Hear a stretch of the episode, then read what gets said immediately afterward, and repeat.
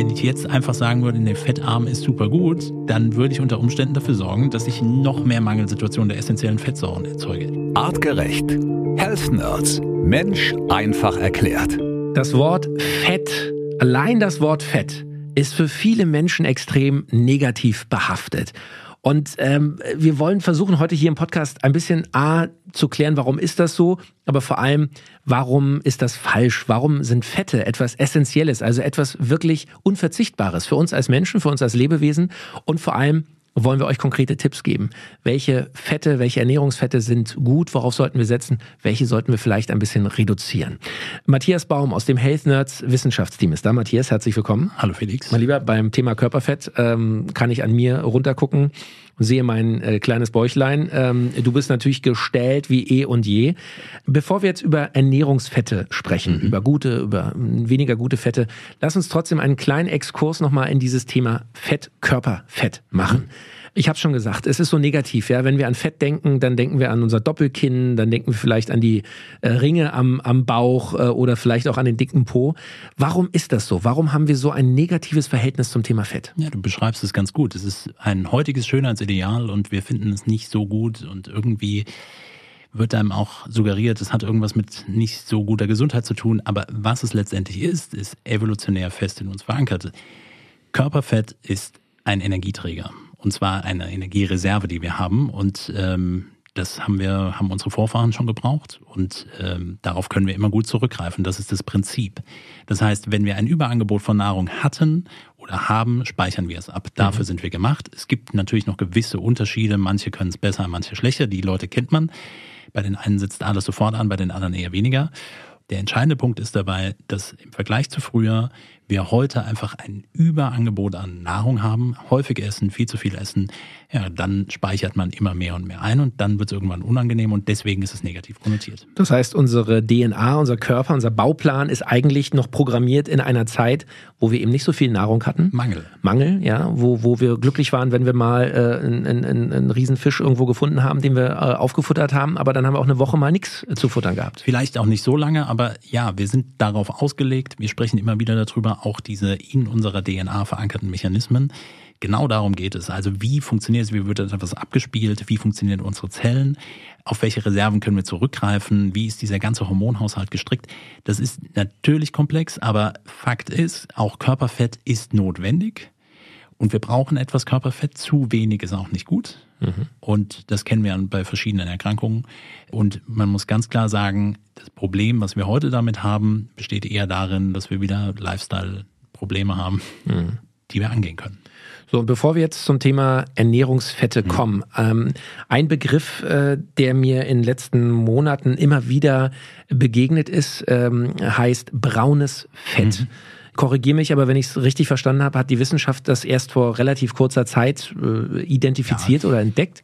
Das werden schon ein paar Jahre wahrscheinlich sein, aber es ist irgendwie gefühlt jetzt gerade so top of mind. Was ist dieses braune Fett und warum ist das im Vergleich zu dem Fett, was ich hier an meinem Bauch habe, äh, ein gutes Fett? Das weiße Fett, ne? Das weiße also, Fett. Also ja. äh, genau, ich kann gleich noch was, einen Punkt zu dem Thema Bauchfett und Fettverteilung. Das ist vielleicht auch nochmal ein wichtiger Punkt, wo man wirklich auch zwischen nicht so gut und schon gut sprechen kann. Bei braunem Fett ist es etwas anderes. Es geht darum, dass wir in Ruhe Energie verbrennen. Und wenn wir in Ruhe Energie verbrennen, tun wir das hauptsächlich durch Beta-Oxidation, also Fettverbrennung. Ja, wir nehmen Fettsäuren, nehmen die auf und die werden in der Zelle verstoffwechselt. Und ähm, es gibt bestimmte Fettzellen, die das besonders gut können und mehr Energie produzieren können und damit auch Wärme produzieren können. Und diese Fettzellen, die das sind, sind braune Fettzellen. Warum braun, wenn das andere weiß ist? Ähm, es hat einen histologischen Hintergrund. Das heißt, wenn ich mir das aufschneide und unter dem Mikroskop sozusagen anschaue, dann sehe ich in den Zellen, dass mehr Kraftwerke in den Zellen drin sind, also mehr Mitochondrien. Und das erzeugt letztendlich auf der, wenn ich wieder rauszoome, diese bräunliche Färbung. Mhm. Und entscheidend ist, wie es aktiviert wird. Also Kälte ist ein wichtiger Faktor und ich meine, wir hätten auch schon irgendwann mal drüber gesprochen, aber Kälte ist ein Faktor, der braunes Fettgewebe aktivieren kann. Auch Sport und Bewegung können das tun und in dieser Kombination kann man viel, auch mit vielen Biohacks arbeiten, um das zu aktivieren. Babys, du weißt es selbst auch, haben weniger Muskelmasse, weil noch gar nicht äh, bisher groß aktiv gewesen. Mhm. Und dementsprechend haben Babys mehr braunes Fettgewebe. Aber wir wissen auch, dass schon bei einer Temperatur, die unter 22 Grad geht, das etwas aktiviert werden kann. Und dann können wir natürlich über Kälteanwendungen sprechen, systemisch. Das heißt, wir reduzieren die Raumtemperatur oder kalt duschen. Und ich meine, in der jetzigen Zeit für den bevorstehenden Winter könnte ja, könnte, könnte ja spannend sein. Nein, also das ist, das hat so ein bisschen, also ganz grob angeschnitten dieses Thema braunes Fettgewebe mit auf sich, ähm, Energiegewinnung in Ruhe, Thermogenese und da gibt es verschiedene Mechanismen, die dazugehören. Und das ist dann natürlich erstmal als sehr positiv angesehen. Können wir vielleicht auch mal eine extra Folge machen. Ich ja. glaube, das äh, hat äh, wahrscheinlich viel Potenzial, um da viel drüber zu reden. Aber nur, dass ich es richtig verstehe, dieses braune Fett oder diese Zellen, die dieses braune Fett quasi darstellen, ja. die haben wir alle in uns. Und, und wir können ja, werden aber auch abgebaut, können dann. Und das, das, das Thema ist das, was passiert, um es zu aktivieren mhm. oder neu zu bilden sozusagen, ist das, dass ich meine Zellen, meine Fettzellen dazu zwingen muss, neue Kraftwerke für die Zellen zu bilden. Das war das meine Frage. Das heißt, das, das geht. Das Technisch ja, ja, genau, geht das. das geht. Und, und äh, okay, das äh, spannend. Also hochinteressant. Also Fett, das können wir schon mal vorneweg sagen, ist äh, etwas absolut nicht Negatives, sondern eher äh, das, womit wir genau. es ähm, kulturell oder ideal, äh, schönheitsidealmäßig ver verknüpfen. Genau, gehen wir zurück im Barock, sieht das Ganze wieder ein bisschen anders aus. Auf gesundheitlicher Ebene bleibt das Thema aber gleich bestehen. Also mhm. zu viel Fett ist, war auch früher nicht gut und ist dann natürlich assoziiert mit verschiedenen Krankheitsbildern. Wobei auch hier wir unterscheiden müssen zwischen, wo ist das Fett? Also du hast jetzt so schön gesagt, hier an meinem Bauch, ja, oder die, die vielleicht noch an der Hüfte noch irgendwie ein bisschen. Mhm. Bei Männern eher auch typisch diese Fettverteilung im Bauchbereich. Und dann sehen wir noch einen anderen Teil des Phänotyps, das dann Muskulatur abbaut. Also die Silhouette oder der, der Schattenwurf eines Mannes 40, sage ich mal, ja. was man dann häufiger sieht, ist ein, eigentlich eine gerade Linie und nur eine Kugel nach mhm. vorne. Mhm. Und das ist ein anderer Aspekt von Fett und Fettverteilung, Körperfett, wo wir sagen, okay, das ist nicht so gut. Also es sollte sich nicht viszeral, also an den inneren Bauchorganen vermehrt ansammeln. Man kann das messen. Und wie auch schon häufiger erwähnt, es geht nicht nur um das Gewicht, weil bei dem Gewicht äh, haben wir dann nur eine Zahl, bei dem Körperfett haben wir mehr Informationen darüber. Das sollte insgesamt natürlich auch nicht zu hoch sein. Also je nach Konstitutionstyp 15, 20 Prozent, sowas in die Richtung. Mhm. Bei Männern ist das ungefähr der Bereich. Worauf ich hinaus will, Körperfettverteilung im inneren Organbereich, also viszerale Verfettung und dann dieses Kugelrunde. Ne? Und der Bauch ist doch bretthart. Das ist so das, was wir eigentlich nicht wollen. Und das birgt auch ein gewisses kardiovaskuläres Risiko, also für Herz-Kreislauf-Erkrankungen, wo wir ja auch schon drüber gesprochen haben. Mhm. Und ähm, anders als im Vergleich der Sumo-Ringer, wo wir auch sagen würden, boah, der ist richtig fett. Mhm. Ja klar, der konsumiert pro Tag 25.000 Kilokalorien, um, um das auch zu halten. Das ist auch ein Teil des Schönheitsideales, aber es ist subkutanes Fett. Also subkutan heißt, das ist schön geschmeidig beweglich. Wie und beim Baby. Ist, ja, genau. Auf jeden Fall, es, es, es wackelt alles schön, es ist, ähm, ähm, es ist ein Schutzfaktor und für den Sport natürlich auch, oder ein Teil der Tradition, die mit dazugehört. Schaut man sich aber die Organe dieser Leistungssportler an, die sie nun mal sind, sieht das alles relativ gut aus. So, das heißt, wir müssen bei Fett und Fettverteilung vor allen Dingen dann drauf schauen, wo, wo tritt es auf. Und von daher ist es nicht nur in gut und schlecht einzuteilen und vor allen Dingen nicht nur aus ästhetischen Gründen. Super. Okay, so, also das ist, wie gesagt, ein Riesenthema. Wir haben ja auch äh, eine Podcast-Episode gemacht ähm, zum Thema Fettverbrennen, mhm. wie wir schnell äh, wirklich äh, das Fett in unserem Körper reduzieren können. Ähm, eine tolle äh, Episode mit äh, Björn Schulz, dem ähm, Personal Trainer aus dem äh, Stangelwirt Hotel in Kitzbühel wenn ihr die liebe Folge, Grüße. liebe Grüße, genau, und wenn ihr, wenn ihr die Folge äh, hören wollt, äh, unbedingt können wir euch sehr empfehlen. Ganz konkrete Tipps, wie ihr äh, Fett schnell reduzieren könnt äh, in eurem Körper. Äh, hochspannendes Thema. Wir wollen in dieser Folge aber über Ernährungsfette sprechen. Und da würde ich als Laie jetzt erstmal unterscheiden in zwei ähm, Typen. Einmal pflanzliche Fette mhm. und einmal tierische Fette. Mhm habe ich auch schon mal irgendwo gehört, gelesen, tierische Fette sind eher schlecht, pflanzliche sind gut. Mhm. Kann man das so einfach klassifizieren? Nein. Ah, dachte ich mir. Kann man so klassifizieren, also erstmal in tierisch und pflanzlich, also es ist ein Klassifizierungssystem. In gut und schlecht per se einzuteilen, nein, das kann man definitiv nicht, weil es natürlich deutlich komplexer ist. Also ich versuche erstmal das alte Bild zu malen, was wir im Kopf haben. Schlechte Fette bedeutet, dann kennt man häufig diesen Begriff gesättigte Fettsäuren oder Transfettsäuren. Das ist zum Beispiel auch noch so ein Thema. Okay, mhm. das scheint irgendwie nicht so gut zu sein. Und pflanzliche Fette, die sind ja eher gut, weil prinzipiell ungesättigt. Das kennt man. Also ist eher diese Einteilung etwas. Was heißt denn das genau? Genau. Also kann man das mal ganz einfach, ohne dass ja, wir jetzt Chemie fünfte Klasse? Ja, du, siebte. siebte. klar können wir das kurz durchgehen. Was bedeutet es? Wir haben wie, wie immer in der Kohlenstoffchemie, also in der organischen Chemie, eine Kohlenstoffkette ähm, und verschiedene Bindungsstellen. Und diese Bindungsstellen können eben komplett besetzt sein. Das sind dann die gesättigten? Perfekt. Und wenn sie frei sind? Das sind die ungesättigten. Genau. Und wenn sie mehr als an einer Stelle nicht gesättigt sind? Die mehrfach ungesättigten. Perfekt. Guck mal hier. Ja. ja? Chemie, so, siebte Klasse. Das ist doch gut. Ja. Das heißt nur, dass ich es verstehe. Also wenn da noch Stellen nicht besetzt sind, Mhm. können diese ungesättigten äh, Fettsäuren mit ihrer Umwelt mehr reagieren, interagieren als eine gesättigte Fettsäure. Das ist zum Beispiel ein Aspekt. Aber natürlich geht es mehr als jetzt nur um die Bindungsstellen, sondern auch, wofür brauche ich sie dann und wo kommen sie drin vor und was passiert dann im Körper eigentlich damit. So, und das ist eigentlich der wahre Unterschied, den wir unterscheiden müssen. Das heißt, wir müssen uns speziell dann die mehrfach ungesättigten Fettsäuren anschauen. Die gesättigten und ähm, die Kettenlänge, also wie lang ist dann diese Kohlenstoffkette überhaupt, also kurz, mittel, langkettig. Äh, Das sind Dinge, die dann unterschieden werden können. Aber in der Grobeinteilung kann man immer noch mitgehen, dass man sagt, okay, ungesättigt, sie sind flexibler. Sie sind schöner einzubauen in Zellmembranen beispielsweise und Flexibilität bedeutet natürlich am Ende des Tages auch, wenn ich wieder rauszoome von der Kohlenstoffkette weg, dass sie eher flüssig sind. So, das ist das, was wir dann erkennen und sagen, okay, pflanzliche Fette sind Öle ähm, und diese pflanzlichen Fette sind beweglicher, geschmeidiger, deswegen sind sie auch flüssig. Im Vergleich zu gesättigten Fettsäuren, die dann eher fest sind. Okay, aber jetzt denkt man ja trotzdem, wenn ich nochmal einen Schritt zurückspringe zu diesen pflanzlichen Fetten und zu den tierischen Fetten.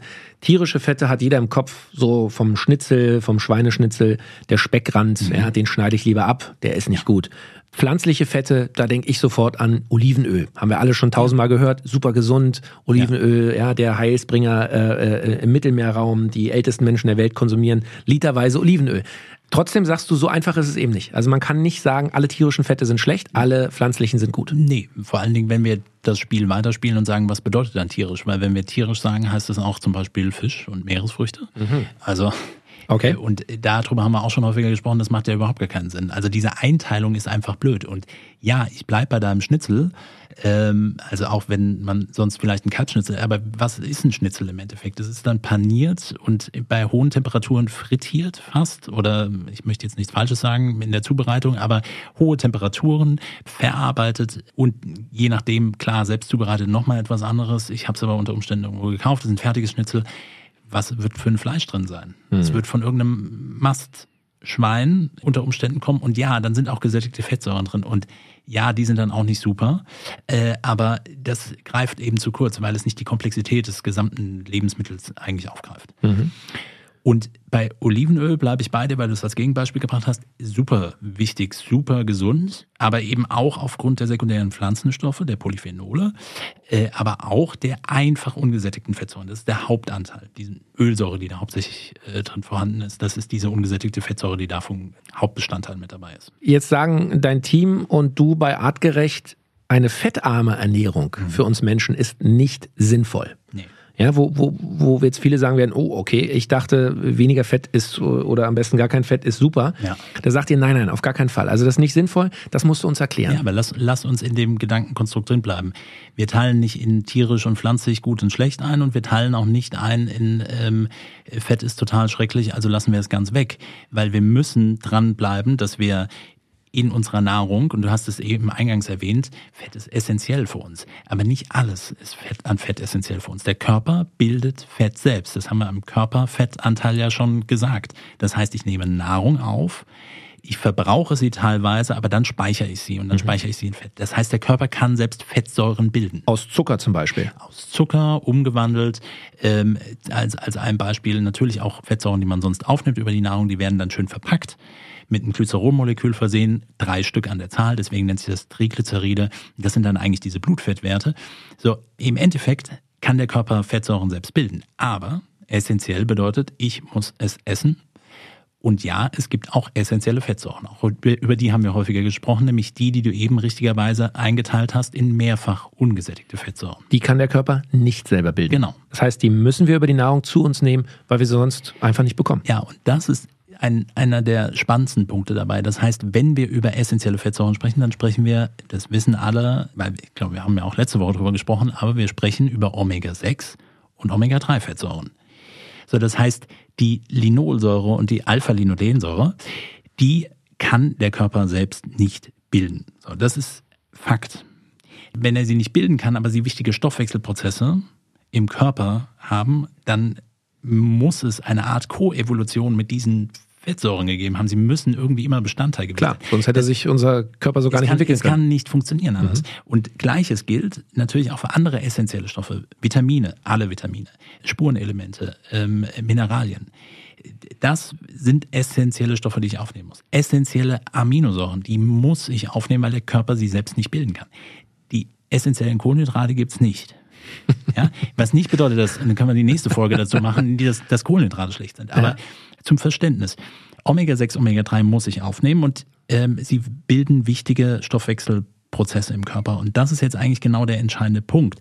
Ich brauche sie, und ich habe das auch erwähnt, für den richtigen, und ich nenne es mal, richtigen Ablauf einer Entzündungsreaktion. Also Entzündung bedeutet, du hast irgendeine Form von Verletzung. Das kann vom Mückenstich über den Beinbruch alles Über sein. den Beinbruch, ja. Und lustigerweise natürlich auch über den psychoemotionalen Stress, aber das nur am Rande.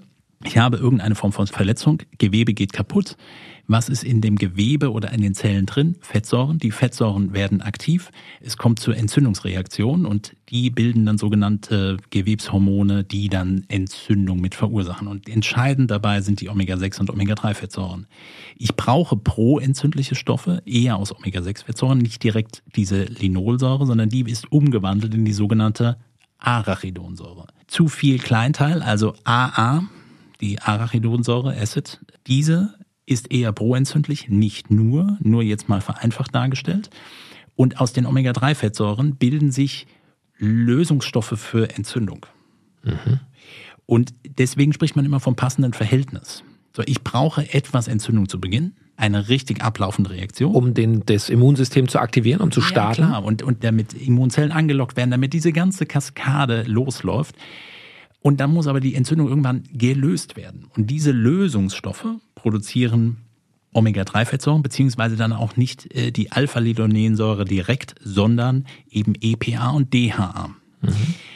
Beide Omega-6 und Omega-3 müssen erst umgewandelt werden. Dann habe ich diese, ich nenne sie gerne so die aktiven Fettsäuren, die ich dann brauche. Und so läuft unsere Entzündungsreaktion ab. Mhm. Also immer, wenn unser Immunsystem irgendwie aktiv wird, sind die mit beteiligt, dass sie dann am Ende auch beendet wird. So, jetzt malen wir das Bild. Wenn ich zu viel Omega-6-Fettsäuren habe, dann habe ich zu viel überschießende Entzündung wenn meine Stresshormonachse und mein Immunsystem nicht mehr so, wir sagen mal, synchron laufen, dann wabert das so rum. Wir haben über niedriggradige Entzündung gesprochen. Dann löst sich das nicht richtig auf. Man hat eine Wunde, die schließt genau. sich nicht. Genau.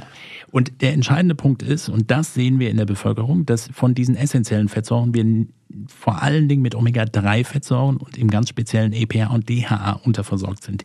Eben nicht mit Omega-6-Fettsäuren. Mhm. Und dieser entscheidende Punkt in dieser Einteilung pflanzlich ist doch super und total gesund und im Verhältnis zu tierisch, weil sind ja viele gesättigte Fettsäuren, passt das natürlich nicht, weil die EPA und DHA ähm, Fettsäuren finde ich natürlich hauptsächlich und eben nicht in, in der Omega-3-Vorstufe oder Vorform, finde ich natürlich in Fisch und Meeresfrüchten. Und das ist auch ein Zusammenhang, warum wir eine Koevolution mit Fischen eingegangen sind. Und wir sehen, dass diese enzymatische Umwandlung Omega-6, Omega-3, gleiches Enzym, ich versuche es so einfach wie möglich zu machen. Wer das nachlesen möchte, mal in Werde wieder Mensch reinschauen. Da ist das sehr anschaulich gemacht. Das Buch von Artgerecht? Das ist der gleiche enzymatische Weg. Und am Ende bekomme ich dementsprechend diese drei ähm, Fettsäuren raus.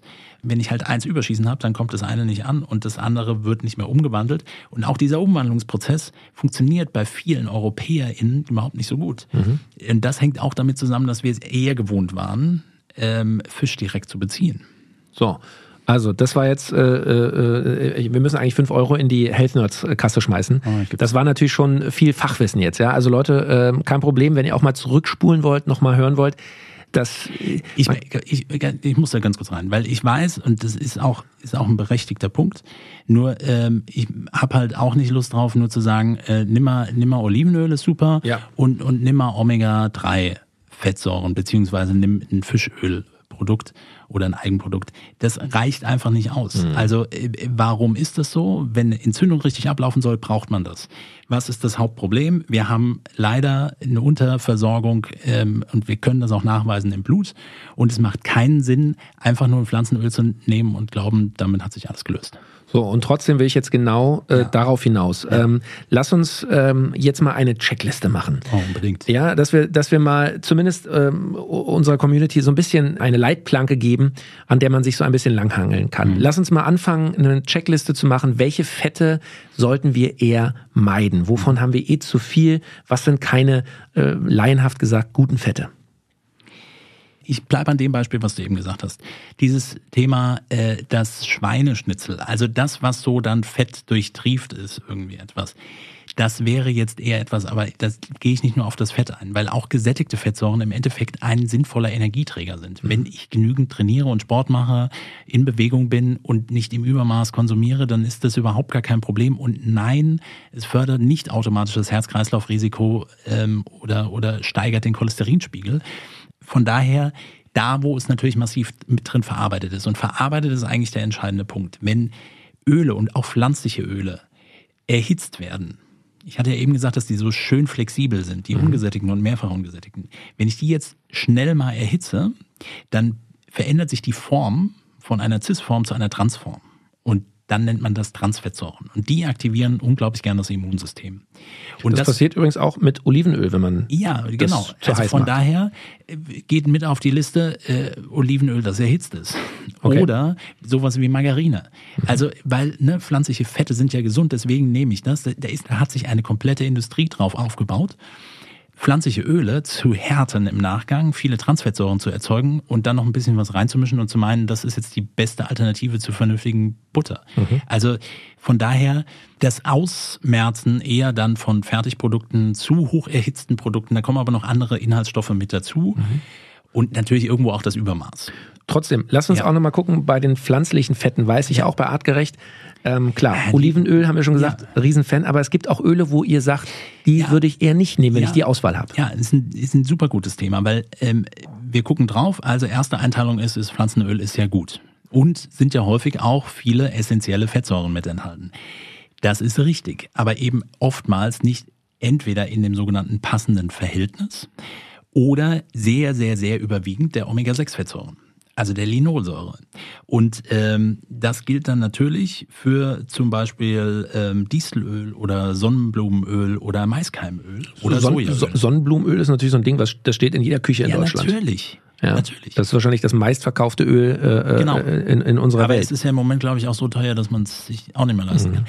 Okay, aber das ist doch ein guter Tipp. Also, wenn ich die Wahl habe, ich mache mir Tomatensalat, ja. nehme ich Olivenöl ja. oder Sonnenblumenöl, würdest du immer zum Olivenöl ja, greifen. Klar. Und wenn ich anfangen möchte, etwas zu erhitzen, dann würde ich halt auch nicht ähm, unbedingt sowieso ein Öl nehmen, sondern würde dann zum Beispiel sagen, ja, mit Butter oder Ghee zu arbeiten oder Ghee, ich weiß gar nicht immer nicht, wie Was das ist das?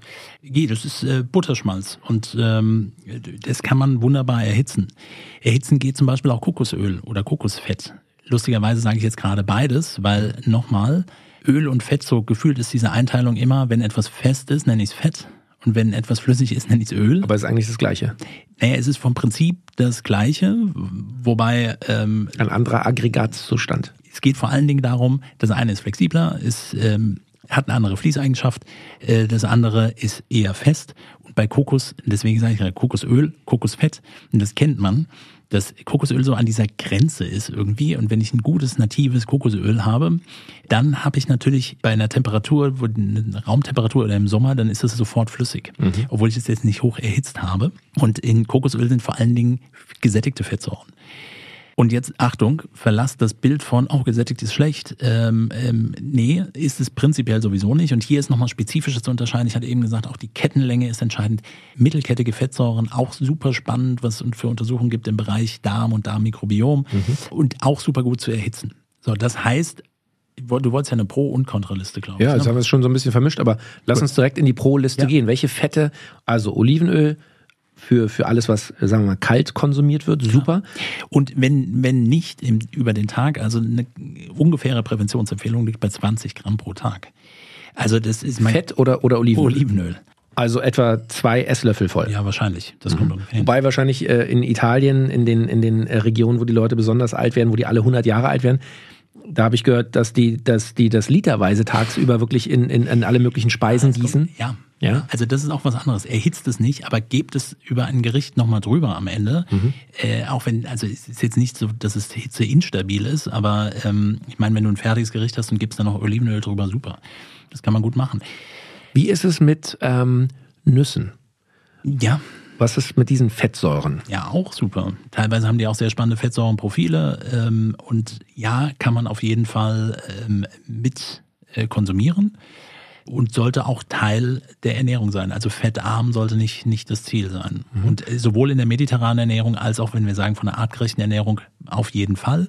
Wir haben den einen, und deswegen überlege ich gerade so ein bisschen, den einen Punkt während Reset, wo wir ab und an sagen, okay, mengenmäßig nicht zu viel, weil, und das ist nun mal so, das Immunsystem auch durch Fettsäuren und gesättigte Fettsäuren aktiviert werden kann. Hast du ja schon sehr äh, ausführlich Genau. erklärt. Wir Genau. müssen einmal auch kurz erklären, Reset für, für unsere neuen Hörer, die uns jetzt vielleicht das erste Mal hören. Das ist die Darmsanierungskur von, von Artgerecht über 30 Tage, wo man Genau. eben auch bestimmte Dinge nicht essen äh, sollte. Aber nochmal zurück zu den Fetten. Also Mhm. wir, wir haben ja hier äh, schon mehrfach über das Thema Ernährung äh, gesprochen, eigentlich in jeder Folge. Was sich bei mir eingebrannt hat, Vielfalt, Abwechslung ist ein essentielles Thema, wenn es um artgerechte, um gesunde Ernährung geht. Klar. Ist es bei Fetten auch so? Also würdest du auch sagen, es ist schon sinnvoll, auch viele verschiedene Fette Nee, zu konsumieren? Ja, aber die kann ich ja in den Lebensmitteln, die ich konsumiere, konsumieren. Hier sprechen wir jetzt ja davon, dass wir einen Extrakt haben oder irgendetwas rausgenommen und sehr spezifisch. Und wir sprechen jetzt explizit von Fettsäuren in Form von Omega-3-Fettsäuren, EPA, DHA zum Beispiel, als Extrakt. Wir sprechen aus von Oliven gepressten ähm, Ölen. Aber worauf ich hinaus will, also es reicht, wenn ich ein gutes Olivenöl zu Hause habe und von mir ist noch ein Kokosfett zum, zum Du kannst Kochen. natürlich auch mehrere gute Olivenöle zu Hause haben oder auch saisonal natürlich. Was ist so mit Walnussöl, Mandelöl, äh, keine Ahnung, Sesamöl? Was ist so? Weil- Macht das Sinn, sich so eine Batterie dahinzustellen mit 20 verschiedenen Man kann Ölen? das machen, die sind ja teilweise auch geschmacklich nicht uninteressant. Mhm. Aber nochmal, guck bei den pflanzlichen Ölen auf das Fettsäurenprofil drauf. Und äh, wenn ich halt jetzt äh, von Sonnenblumenöl über Distelöl, Maiskeimöl äh, und sehr, sehr hohe Omega-6-Fettmengen habe und ein blödes Missverhältnis dazu habe und sie eher proentzündlich sind, dann sind sie einfach auch keine Förderfaktoren oder besonders gesund. Mhm. Ja? Okay. Okay, Matthias, weiter. Was, was müssen wir noch auf die äh, Checkliste packen? Welche Fette sollten wir häufiger zu uns nehmen? Nüsse haben wir, äh, Olivenöle haben wir, was gibt's noch? Wir haben Kokosöl, haben wir drüber gesprochen, was man gut verwenden kann. Ja, verwendet auch etwas wie Butter, Butterschmalz, Ghee, das hatten wir auch mit dabei. Fisch? Ja, Klar. genau. Und das ist jetzt eigentlich der entscheidende Punkt. Fisch, der Fischkonsum. Und da sind wir ähnlich, wie ich gerade eben sagte, über die Vielfalt. Nehmt auch verschiedene unterschiedliche Fische. Nicht jeder hat gleich viel Fettanteil mit da drin, aber hier würde ich wirklich sagen, auch für den präventiven Nutzen und die Notwendigkeit und auch die, die Daten dazu, dass viele, viele Menschen einfach unterversorgt sind mit EPA und DHA, das auch wirklich mit zu supplementieren. Das macht definitiv Sinn. Das hat jetzt nichts mit der leckeren Küche zu tun. Das muss man sich im Klaren drüber sein. Da bewegen wir uns dann eher in die Mikronährstoffversorgung. Aber ist eben, wie wir gelernt haben jetzt ja, also Fette braucht der Körper für ganz wichtige Funktionen im Körper. Und das ist das Ding. Weißt du, auf deine Einstiegsfrage eben, warum empfehlt ihr keine fettarme Ernährung? Also ich empfehle natürlich, oder wir empfehlen alle, lasst die verarbeiteten Kram weg, lasst den, ähm, lasst die extra zugesetzten Fette wie auch immer weg. Das ist alles, ist alles richtig. Aber in eine natürliche Ernährung, wo auch Fette mit enthalten sind, super gut. Bei Fleischkonsum muss man halt auch drauf schauen. Wenn ich halt ein Mastfleisch nehme, habe ich halt hohe Fettmengen. Aber ich sag mal, ein Wildfleisch oder sowas in die Richtung hat natürlich gar nicht diese Fettmengen mit enthalten. Und das muss man einfach mit berücksichtigen.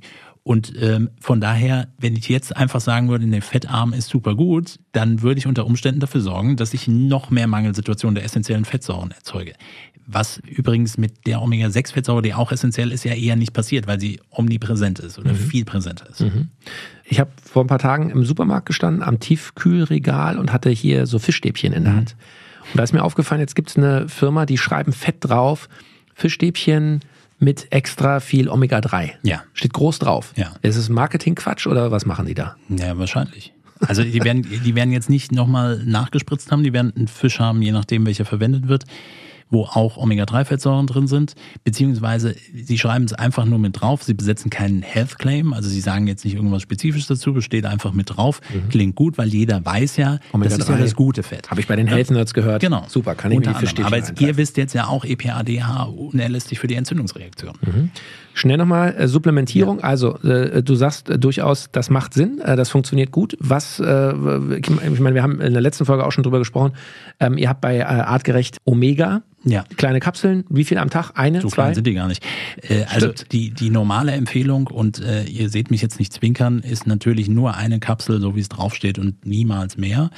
Ja. Aber man kann ruhig auch mal gucken, äh, wie viel so man da unter Umständen in der Versorgung hochgehen kann individuelle Empfehlungen mit Therapeuten, Coaches, Ärzten, das auch kann man nochmal absprechen, aber da darf ruhig, kann man schon ein bisschen verwenden.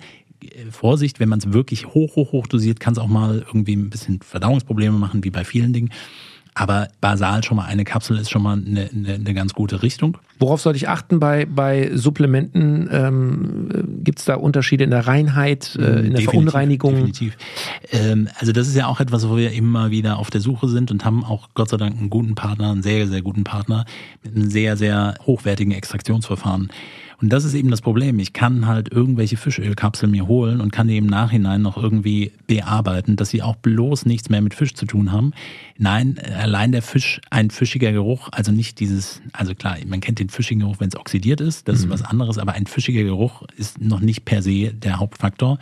Äh, man kann das auch alles messen. Wir testen da auch immer die, die Chargen nochmal mit dazu. Aber natürlich gibt es Hersteller, die das möglichst günstig machen, die dann irgendwelche Lösungsmittel verwenden, äh, das, das wird irgendwie zu, rausbekommen, zu, zu heiß dann wird es erhitzt und so ja. weiter. Dann reden wir wieder über Transferzollen, über ganz viele unterschiedliche Sachen. Von daher Extraktionsverfahren ist unfassbar wichtig und äh, spricht halt extrem für die Qualität. Und am Ende des Tages ist es halt aus ethischer Nachhaltigkeitssicht kann man natürlich auch drüber sprechen. Also klar, wir beziehen Fisch aus nachhaltigem Fischfang haben dieses Extraktionsverfahren mit dabei. Und ja, in unserer Vorstellung ist auch hundertprozentig klar, Fisch gehört zu einer artgerechten Ernährung mit dazu. Bei acht Milliarden Menschen wird es halt irgendwann schwierig. So, das heißt, was sind Alternativen? Und äh, bei ähm, bei Fisch, also es gibt keine wirkliche Alternative zu Fisch, aber jetzt bezogen auf die Omega-3-Quellen, also EPA-DHA-Quellen, äh, da kann man eben äh, auch sehr gut auf Alge zurückgreifen. Das haben wir jetzt auch neu mit dabei. Auch hier passendes Extraktionsverfahren, Reinheiten mit berücksichtigen, ähm, gute Gehälter in, in den Verhältnissen zu haben. Und ähm, darauf sollte man schauen. Gut, dafür stehen wir natürlich mit, mit der passenden Qualität. Natürlich gibt es andere Anbieter, aber ähm, ja, ich würde da ganz klar sagen, eher klar. auf die Qualität zu schauen. Wir, wir, wollen ja auch euch nichts anreden hier, um Gottes Willen. Also ich glaube, wer uns regelmäßig hört, der weiß das auch. Aber äh, man muss es nicht verstecken, wenn man was Gutes hat, was hilft. Matthias, ein Thema müssen wir noch ansprechen, habe ich hier auf meinem Zettel stehen, Cholesterin. Oh ja. Auch so ein Thema, ja. Vor allem bei älteren Menschen, da hört man häufig, oh, mein Cholesterinspiegel ist zu hoch, ich muss ihn senken. Das ist der Blutfettwert. Mhm. Ist das richtig? Ist das, äh, äh, nee. müssen wir da mal aufräumen mit einem Vorurteil? Was M ist das müssen genau? Müssen wir aufräumen und äh, schreibe ich mir auf meine Liste dann drauf, dass wir wahrscheinlich nochmal eine separate Cholesterinfolge machen müssen. Cholesterin ist im Endeffekt hat nichts zu tun mit, mit Blutfettwerten, sondern was ich eben schon gesagt hatte, Blutfettwerte sind Triglyceride, so Punkt, fertig aus. Cholesterin ist ein Baustoff und er wird von der Leber produziert, auch klar. Ähm, Cholesterin wird aber transportiert und das ist das, was man auch gerne in den Blutwerten testet. Da haben wir in der Sprechstunde auch drüber gesprochen, HDL und LDL. Ich vertiefe das jetzt nicht nochmal. Entscheidend ist, ähm, dass diese Vorstellung, dass nur über die Nahrung, also fettreiche Ernährung oder auch so cholesterinreiche Ernährung. So Eier. Genau. So, ja. Um Gottes Willen ist keine Eier. Die Datenlage ist wirklich bestehend aus den 50er, 60er Jahren, wo ähm, an Hasen getestet worden ist, hm. ähm, hohe, hohe, hohe tierische Fettmengen zu konsumieren und dann erkannt hat, dass Arteriosklerose daraus entsteht, also die Gefäßverkalkung also Entzündungsprozesse in den Gefäßen. Und da hat man auch Cholesterin mit entdeckt und das war dann der, der daraus entstandene Übeltäter. Lange Rede, kurzer Sinn. Es ist ein Baustoff, den ich brauche. Nahrung hat nur in, in, in gewissen Teilen einen Effekt darauf und ähm, auch der Cholesterinspiegel für sich alleine hat noch keinen Impact darauf, ob das Herz-Kreislauf-Risiko sinkt. Also da gibt es ganz gute Untersuchungen und das passt dann eigentlich auch wieder ganz gut zu dem Thema pflanzliche Öle, wo man eben gesagt hat, okay, wir ersetzen in der Studie tierische Fette durch Pflanzenöle. Ja, oder pflanzliche Fette, hat es über mehrere Wochen laufen lassen und oder längere Zeitraum laufen lassen und hat dann das, die, die Sterblichkeit und Herz-Kreislauf-Erkrankungen, also erst Erkrankungen und dann die Sterblichkeit mit berücksichtigt und hat erkannt, hm, also ja, okay, Cholesterinspiegel ist wirklich gesunken. Und lasst uns darüber nochmal sprechen, ob das wirklich so sinnvoll ist, wenn ich einen Baustoff habe, den ich für meine Zellen brauche hat aber gleichzeitig erkannt, das Herz-Kreislauf-Risiko sinkt per se erstmal nicht und ähm, vor allen Dingen ganz im Gegenteil, es steigt eher noch. Jetzt muss man sagen, dass in der Studie einfach Maiskeimöl verwendet worden ist, also ein sehr Omega-6-reiches Öl. Mhm. Omega-6 ist zwar essentiell, aber eher der proentzündliche Part. So, also ihr wisst, worauf ich hinaus will. Mehr Entzündung, mehr in den Gefäßen und so weiter. Also diese Verkettung ähm, was, was am Ende des Tages mit, mit, mit Cholesterin auch eigentlich immer noch suggeriert wird, es ist alles so schlecht. Nee, hört auf damit, ihr braucht es als Baustoff. Viele Sportler haben hohe Cholesterinwerte, oh mein Gott, mein Cholesterin ist hoch. Schaut dann meinetwegen auf HDL, LDL. Aber es gibt so viel mehr darauf zu schauen. Und ähm, nein, es ist nicht einfach nur mit ein bisschen ähm, fettreicher Ernährung ähm, getan. Also, Matthias, was haben wir gelernt heute? Fette sind unsere Freunde. Wir sollten sie auf gar keinen Fall verteufeln. Wir brauchen Fette. Und äh, ich bin sicher, wir haben hier viel gelernt. Wenn ihr Fragen habt, wenn ihr irgendein Thema hier nochmal genauer besprechen wollt, macht das gerne. Wir haben jetzt immer neu die Health Nerds Sprechstunde. Heute in einer Woche gibt's äh, die Folge, wo ihr eure Fragen stellen könnt. Und die könnt ihr uns schicken per E-Mail, sehr gerne auch per Sprachnachricht, zum Beispiel bei Instagram als Direct Message. Kontaktiert uns und äh, Matthias wird nächste Woche eure Fragen ganz persönlich beantworten. Matthias, äh, vielen herzlichen Dank. War wie immer extrem spannend. Abschließend, ähm, wie groß würdest du den Impact von Fetten auf unser Wohlbefinden, auf unseren Körper beschreiben? Sehr groß, logischerweise. Und jetzt packen wir das meinetwegen alles zusammen. Es ist ein Energieträger. Ich kann es wunderbar verwenden und sehr groß sogar, weil sie ja auch essentiell sein können. Also von daher, ähm, wir brauchen sie. Ohne uns wird es auch nicht funktionieren. Super. Also das richtige Fettverhältnis auch kann dafür sorgen, dass wir uns wohler fühlen, glücklicher sind, gesünder sind, länger leben. Lassen wir so stehen. Super. Herzlichen Dank. Leute, bleibt gesund und bleibt neugierig. Artgerecht. Health Nerds. Mensch einfach erklärt. Ein All Ears on You Original Podcast.